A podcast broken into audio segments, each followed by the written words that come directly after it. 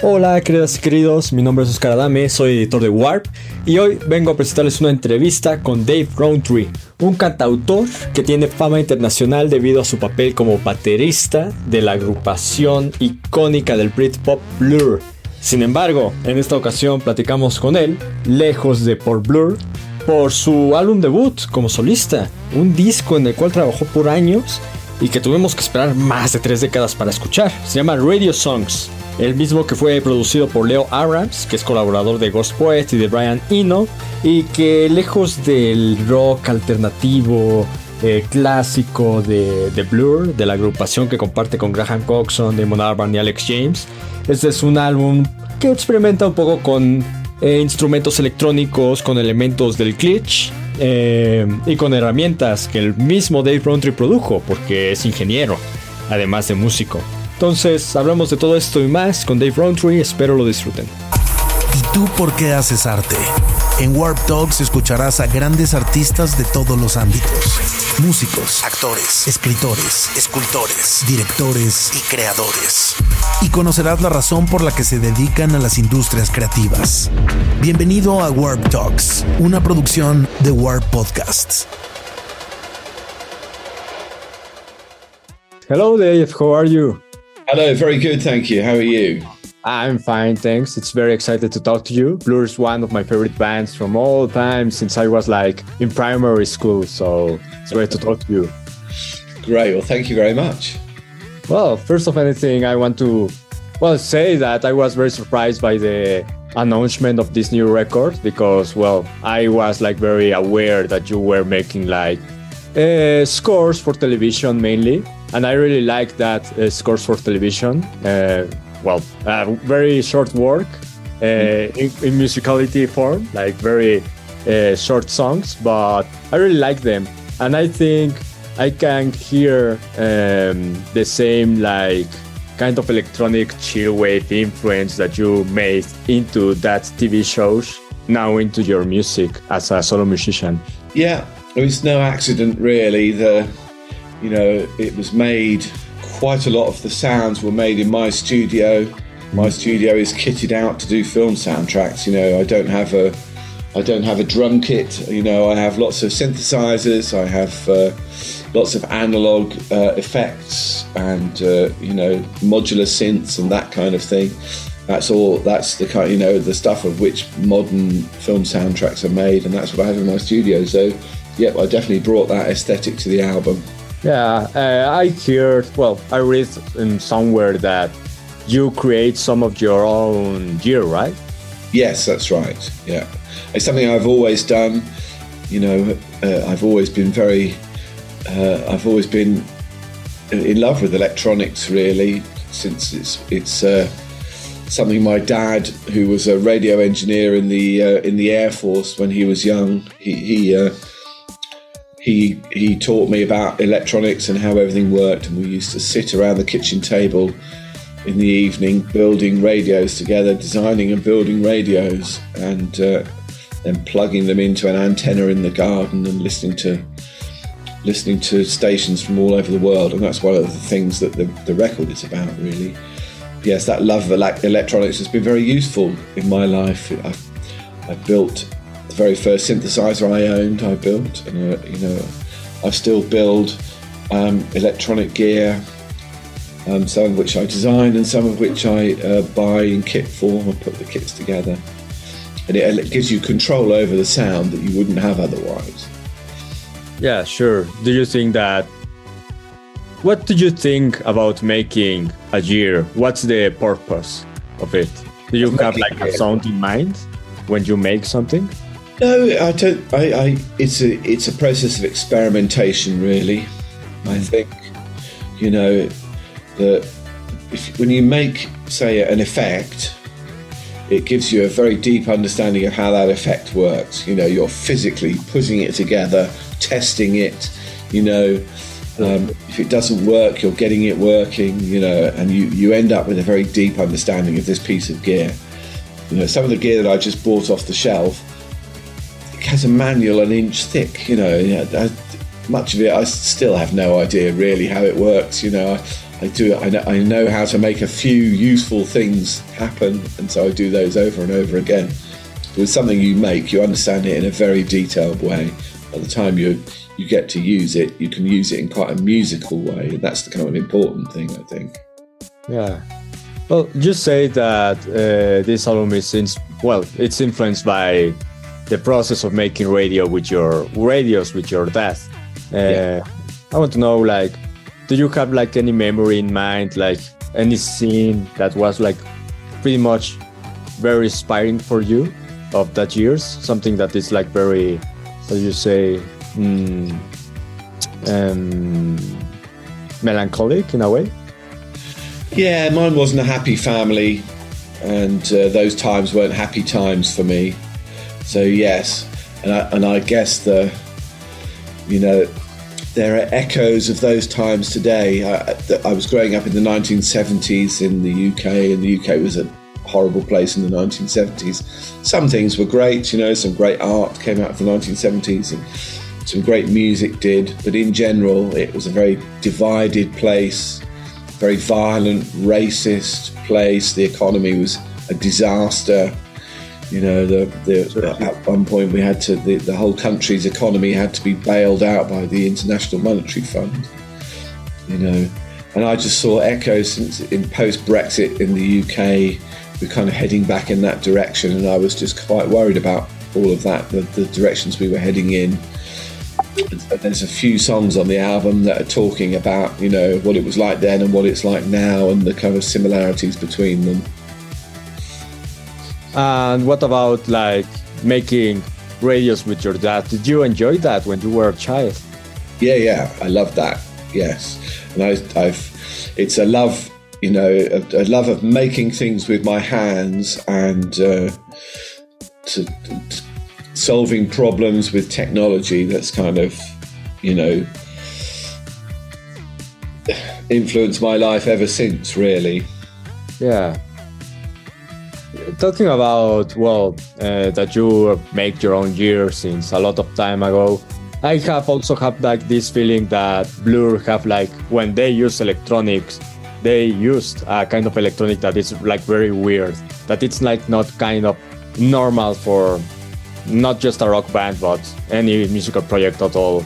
I want to know like did you design some gear some synthesizer that was used on a blur song no, and I don't think it's true that uh, we use particularly weird electronics with Blur.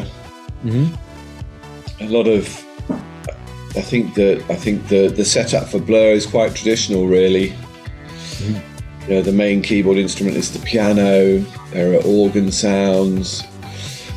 Um, Damon is a bit of a collector of old uh, equipment, so you know some of the very unusual sort of vintage synthesizers have been used in some songs. But uh, there's, there's, especially one called an Optigon, O P T I G. Is it Optigan? O P D I T I G A N, which is a synthesizer based around optical discs. With, with uh, which are kind of you know it's like an early sampler I guess but the sound of the optical disc is very different to the kind of clean sound of a sampler today. Sure. That was that's been used in several songs, but in general, no, it's not. It's not. Blur isn't particularly experimental with electronics. On your side, okay, I understand that. Well, I know that you are also a politician, and now we were talking a lot about Brexit, right? I want to know, like, from on, your own point of view, what do you think that not only Britain, but uh, the world as a whole should get focused into? What would you change if you could change anything? Oh, difficult to know what you change in the whole world. That's a quite that's quite a big question, isn't yeah, it? Sure. Uh, you know, I, my most of my political work is focused. It's like community-based work. You know, I my my main the main thing I do is I knock on people's front doors in my neighbourhood and offer help. That's the politics I do. Um, so you know, and that's why I became a local councillor. That's a that's a fundamental job of a local councillor is to find the aha, you've got a cat. Yeah. Is to find the you know problems in their local neighbourhood and see what they can do to help. But uh, yes, the UK the UK is in trouble at the moment. You know, in real trouble. We're, the the you know the idea that uh, that Russia has been uh, funding divisive movements across Western Europe in order to destabilize uh, Western democracy was a was a conspiracy theory a few a few years ago, and now it's a proven fact. And so they've been very successful in the UK, funding lots of right wing groups and uh, funding the, the the Brexit movement. You know, none of these groups are are, are uh, are transparent as to where their money comes from, and with good reason, because it comes from, via the GRU from, from Russia. And this is true across Western Europe at the moment. You know, it's no accident that all of these uh, all of these groups are springing up and, and uh, are well funded and very secretive about where their money comes from. Um, kind of ironic that it's the it's Russia that's folk, that's funding right wing groups but there we are. You know, it's kind of that's that's the world we live in now. So we're paying the price for that, and in, I think because Russia was funding the Conservative Party here in, in several different ways, um, the Conservative Party turned a blind eye to it because it didn't suit the Conservative Party to uh, to um, to uh, you know to put a stop to it.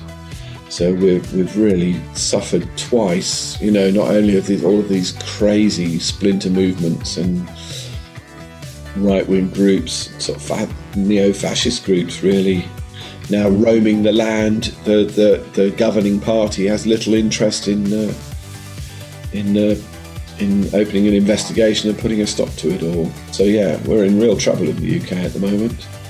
You know, yeah. our, our waiting list with our uh, in, um, for entrance to hospital is now bigger than some Euro- than the number of people in some European countries. Can you imagine that? The waiting list for for hospital treatment set over seven million people now waiting for hospital treatment. Some some European countries are less than seven million people. Yeah, well, seven million people is incredibly big. It's like yeah. a big number. Yeah. Yeah, I mean that's bigger. That's you know that's the size of our second biggest city here. Sure the, the, the, country is collapsing. Uh, the, the, the health service is collapsing. Every, everywhere you look, everything is collapsing in slow motion. You know, people are just pretending it's not happening. That awakening of the right wing is like also very, uh, how do you say, war, it's uh, we're very scared about that also in America. And well, we are seeing that it has also an influence on sectors uh, like arts and um, music and film that we didn't see coming, right? Like now we are, as a music magazine, we're only talking about what's happening with Kanye West, right? That it's like pretty scary, pretty crazy, that all that kind that that he says, and well, it, it seems that it is not like he's the only one who's thinking about those things on those terms, right? And that's the scary thing at the end. I think Kanye West. I think Kanye West has other problems, doesn't he? I don't know. I've never met the guy, so it's very hard to say. But you just get the sense with Kanye that there are other issues that make him kind of vulnerable. Maybe he's being manipulated by somebody I don't know it, I just feel a bit a bit uh, reticent to kind of criticise him. So I think he's got problems, but uh, there are plenty of people who should know better that are saying things like that. You know, there are plenty of people who are, who are victimising minority groups for their own purposes. You know, and uh, yeah, I guess it's happening all over the world. You know, and it's not just Russia that's trying to destabilise democracy, China is at it too. China has been uh, shown to be systematically looting technology and uh, intellectual property across the world. They have a government organisation which again sounds mad, sounds like a nutty conspiracy theory. Sure, yeah. It's true. You know, there are there are PhD Sounds theses like a Bond movie, right? having it happening. You know, f- breaking into you know industrial espionage on a on a on a industrial scale is going on. You know, the Chinese government groups are breaking into aerospace and technology companies' computers and simply stealing everything there. They're breaking into some of the biggest law firms in the world and stealing all of the secrets. You know, all this is happening again. It's it's in terms of governments, it's kind of unremarked upon. You know, this should be the one of the biggest scandals of the of the uh, of the last twenty years. You know, that China's just getting away with it. It's, it's absolutely insane. So there's definitely a you know these big power blocks are trying to shift the uh, balance of power in the world, aren't they? You know, America has had it. North America has had its all its own way for quite a long time, and uh, China and Russia and other countries are trying to undo that and uh, get gain some kind of competitive advantage in the world at any cost. You know. Yeah. So uh, yeah, that's the world we live in. So that's why there's nothing I can do about that. Unfortunately, I had to, unfortunately the, the Chinese authorities don't pay me much attention. So most most of my politics is done locally, involving uh, you know people who live close by to me. Uh, I knock on their door and I, I ask them if they're all right, if there's anything, if they have any problems, if there's anything I can do to help. yeah, That's the kind of politics we need more of, I think. uplift the community, right? Yeah. Well, uh, talking about more like positive stuff, I was like remembering Alex's book uh, and that uh, chapter that he has about your pilot license, right? That you were like very excited about, like uh, have the possibility of fly and you go around with him to all places. Want to know a little bit about that? Have you been piloting a little bit in, in recent years? Have you been still doing it? Yeah, I'm a flying instructor these days, so I, I uh, help other people with their flying. Uh, Alex, as far as I know, is no uh, hasn't flown for many many years. He, uh, he had a brief interest, but uh, but uh, he moved on to other things. But I've carried on doing it.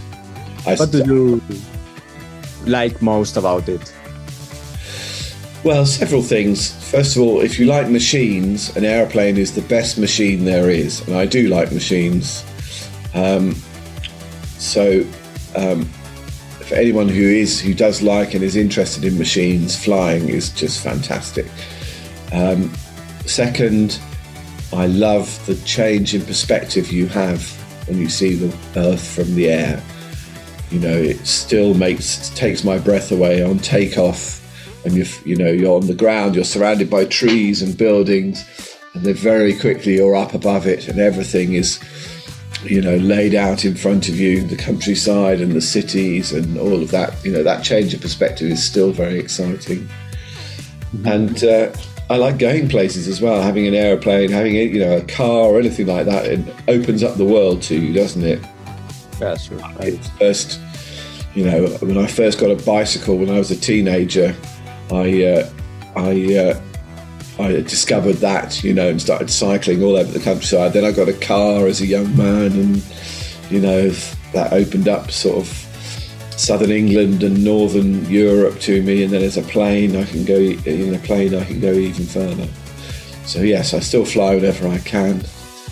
Um, I, I, I share a plane with a group of people though these days. It's kind of crazy to own this kind of thing yourself. So That's great, yeah. it together.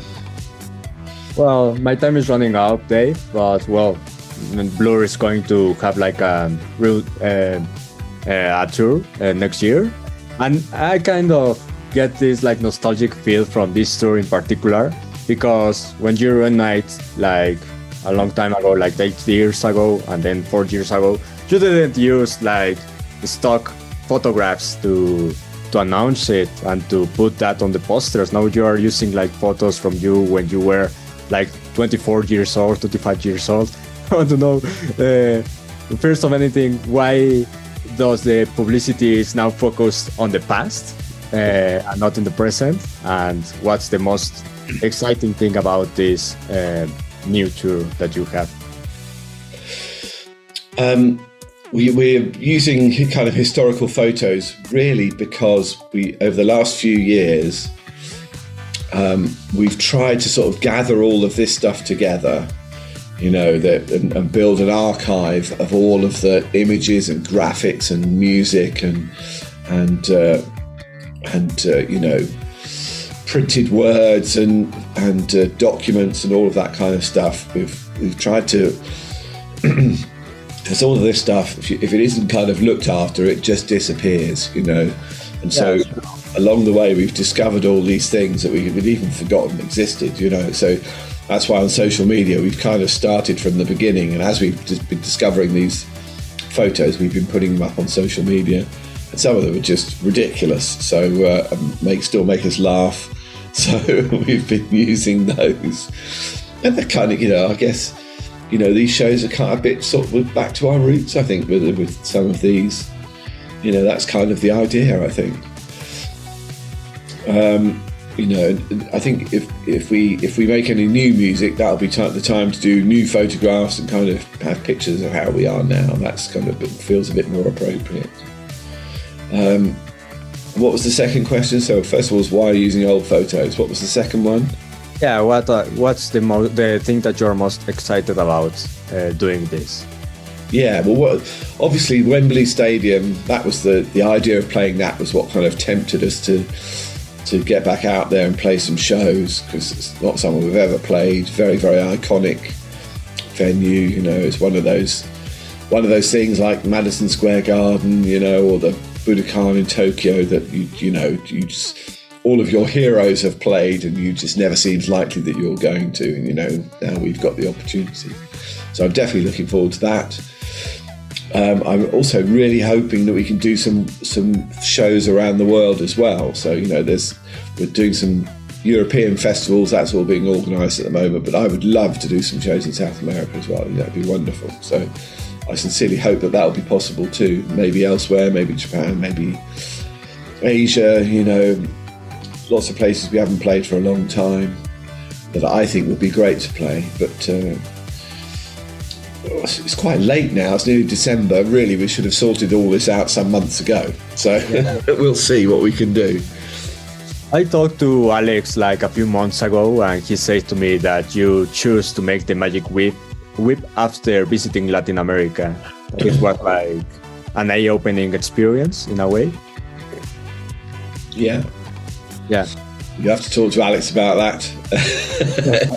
everybody, everybody has their different views. I can't, I can't possibly comment on what Alex says, but, uh, um, it is certainly true that Latin America is an extraordinary place, and you know the place I've been outside Blur. You know, I did a DJ tour in uh, in a, a, dozen cities across uh, Latin America.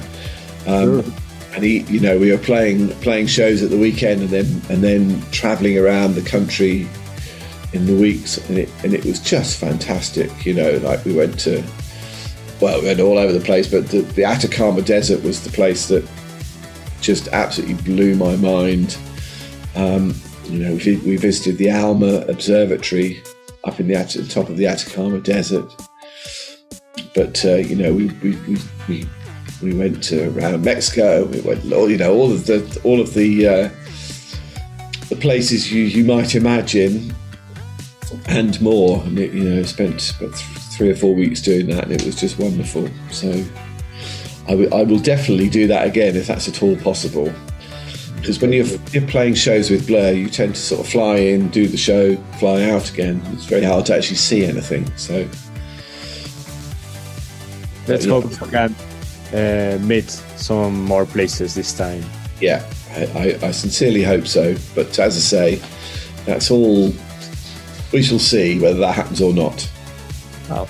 Uh, just to finish, Dave, I am a big fan of that uh, Beagle 2 mission that you realize. Uh, yeah. I think it's amazing that Blur have the first song played on Mars. Yeah. That's pretty big achievement. Uh, yeah, it didn't quite happen. That's the problem. The the, uh, the lander landed, but uh, then it didn't. Uh, we we didn't manage to make contact with it, so we didn't actually get to play the first song on Mars, unfortunately. Well, on the orbital, right? I I have like this uh, idea. Well, I want to know like what do you think about that mission? Like looking out to the past. I'm very proud of it. You know, the the shame is that we didn't try again, and, and no country has ever, apart from us, with that mission, has ever landed on Mars in their first attempt. America didn't do it, Russia didn't do it, China hasn't done it, nobody has done it. Every, it's taken everybody several attempts because it's it's really the most complicated and difficult technological thing you can do, sending a spacecraft to another planet. It's on the very, very limits of our ability to do it. So, um, you know, famously, NASA sent uh, one of their one of their supposed landers missed Mars altogether and shot off into the outer solar system because they mistook meters for feet and uh, you know just loaded the wrong amount of fuel. So uh, you know we Britain for for the same price that NASA spent develop, developing a new kind of screwdriver, 25 million, designed, built, and sent to Mars a lander which landed successfully. You know, it, it, had some problems after landing, unfurling, and getting all the experiments going, but we know, as we found it, that uh, the parachute system worked, the airbag system worked on landing and uh, some of the solar panels did unfurl, so which is an extraordinary achievement. So I'm very proud of that. The shame is that we didn't learn from our mistakes and try again a few years later. Yeah, that you could have. Yeah. Well, let's hope in the future. Yeah. Well, send you a big hug, Dave. It was a pleasure to talk to you, and well, I expect to see you here in Mexico soon. That would be lovely. Us count me in. I'm up for it, even if the others don't come. I'm there with my drums. You can come with your drums or with the, your DJ set, maybe with Perfect. your synthesizers. And Perfect. Well, thank you very much. Bye bye. All right, take care. Bye bye. ¿Y tú por qué haces arte?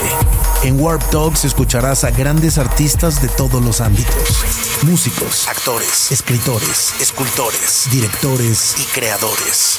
Y conocerás la razón por la que se dedican a las industrias creativas. Bienvenido a Warp Talks, una producción de Warp Podcasts.